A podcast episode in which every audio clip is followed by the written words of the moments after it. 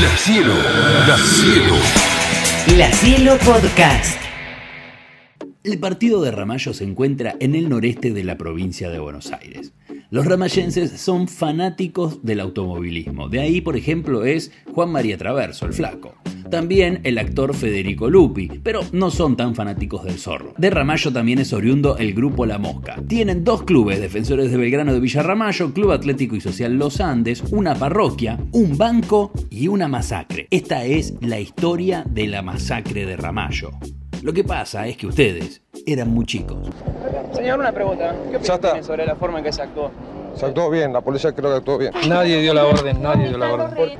No, Ningún disparo efectuado. no, cero disparo para Policía Federal. Villa Ramallo, 17 de septiembre del año 1999. Son las 8 de la mañana y todo parece relativamente tranquilo cuando tres asaltantes de golpe aprovechan la entrada de un correo para ingresar al banco antes de que comenzara la atención al público. Los delincuentes quedan encerrados en el lugar y deciden tomar cautivos al gerente de la sucursal, Carlos Chávez, a su esposa, Flora Lacabe, y el contador del banco, Carlos Santillán. El empleado del correo deciden liberarlo. Han dicho textualmente, preferimos, nosotros queremos y creemos que esto va a terminar en una negociación en la cual se van a entregar y van a entregar los rehenes, pero si tenemos que entrar por la fuerza, preferimos que esté toda la zona despejada. Si atacan al banco va a morir mucha gente. Estamos jugados. Nos vamos con la plata o nada. A la cárcel no volvemos, dice uno de los maleantes que empieza a negociar con el negociador de la policía Pablo Bresi, que tiempo después fue jefe de la policía de la provincia de Buenos Aires. Tiempo después me refiero a la época de María Eugenia Vidal gobernadora, no hace tanto. La tensión iba en aumento. Los autos policiales ya estaban atravesados en la calle y los francotiradores en posición de tiro. Era la época en la que se hablaba y se discutía mucho acerca de la policía bonaerense y el entonces gobernador Carlos Rucauf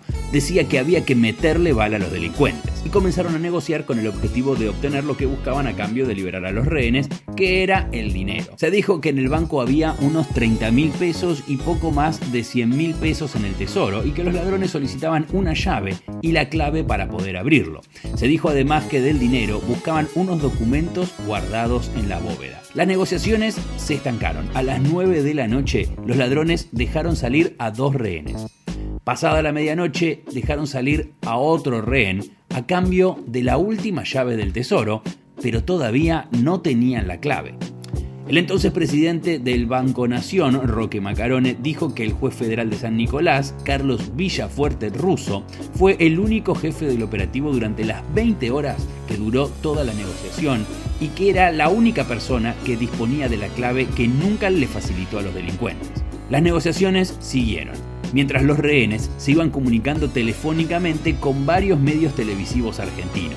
Flora, eh, tu marido está tranquilo. lo más tranquilo. Queremos estar tranquilos porque están apuntando, nos están diciendo que nos tranquilicemos. Está bien, Flora, pero tranquilízate, porque en estos momentos afuera hay 300 policías. Pero eso es lo que ven, ¿sabe lo que pasa? Que acá está todo armado, todas las ventanas y todo, porque ellos dicen que van a entrar y no quieren que entre, volamos. No, yo te puedo asegurar lo siguiente, nosotros hemos hablado, ¿eh? eh, nosotros hemos hablado con la policía, la policía no va a dar un solo paso. Eh, yo acabo de conversar con, un- con uno de los delincuentes que están teniendo rehenes en Ramallo. Eh, ¿Le parece bien? eh, ¿Hice bien de hablar con ellos? ¿Usted había hablado con ellos? No, yo no. Para eso está el periodismo. El desenlace llegó en horas de la madrugada. Martín Saldaña, uno de los ladrones, conversaba con el mediador.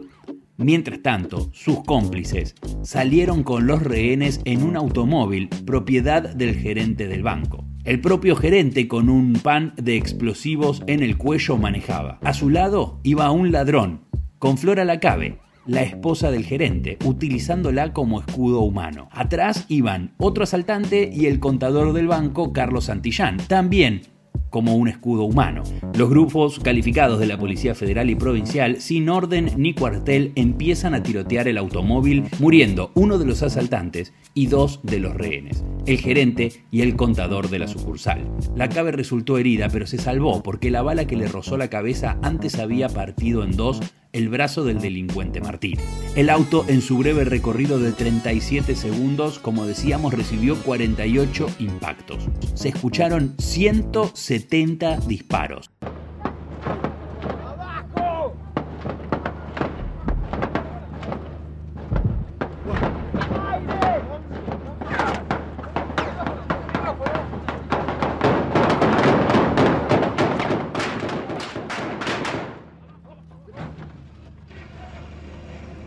En una escena que ni Quentin Tarantino había imaginado para una película por ese entonces. Martín René Saldaña, de 24 años, el ladrón que se había quedado adentro del banco, fue detenido y al día siguiente fue encontrado ahorcado en una celda de la comisaría 2 de Ramallo. Se dijo que se había colgado usando un forro de colchón, sin que nadie se explicara cómo lo arrancó. El único delincuente que sobrevivió al hecho fue Martínez, que murió en el año 2012 en un accidente de moto. Sospechosamente un bolso desapareció de la escena. Estaba en el baúl del auto baleado. La mujer vio cómo los delincuentes lo guardaban, pero después de la balacera desapareció. Resulta que un fotógrafo que estaba cubriendo el hecho sacó fotos en el momento del ataque y cuando las reveló, sí, en esa época había que revelar las fotos, se veía el bolso desaparecido mientras era trasladado por la policía. En el 2002 se juzgó a los ladrones, en el 2004 a los policías. Los oficiales fueron juzgados, pero ninguna alta autoridad fue condenada. Hay una versión que hace referencia a que en la bóveda del banco habría documentación del episodio de la muerte del hijo de Carlos Menem, Carlitos Menem Jr., fallecido también en Ramallo. Zulema, ¿e-, ¿es, ¿es cierto que pueden estar los expedientes sobre la causa de la muerte de, Carlitos en, en, la bóveda del Banco Nación? Susana, con el tiempo, perdón, que este, sale demasiado fuerte el sonido ahí. Este, con el tiempo transcurrido, este, Susana, ¿piensa usted de que, que, que, algo se puede encontrar? ¿Es algo sospechoso? ¿Se está haciendo un teatro? ¿Se están burlando del pueblo? ¿Qué es lo que está pasando acá? El juez Villafuerte Ruso no viene. Ah, yo estoy acá porque se ha tocado el, el, nombre de Carlitos Menem, se lo ha relacionado de alguna manera con lo que hay en esta caja fuerte. Pasó en Argentina, en Villa Ramallo, en el año 1999.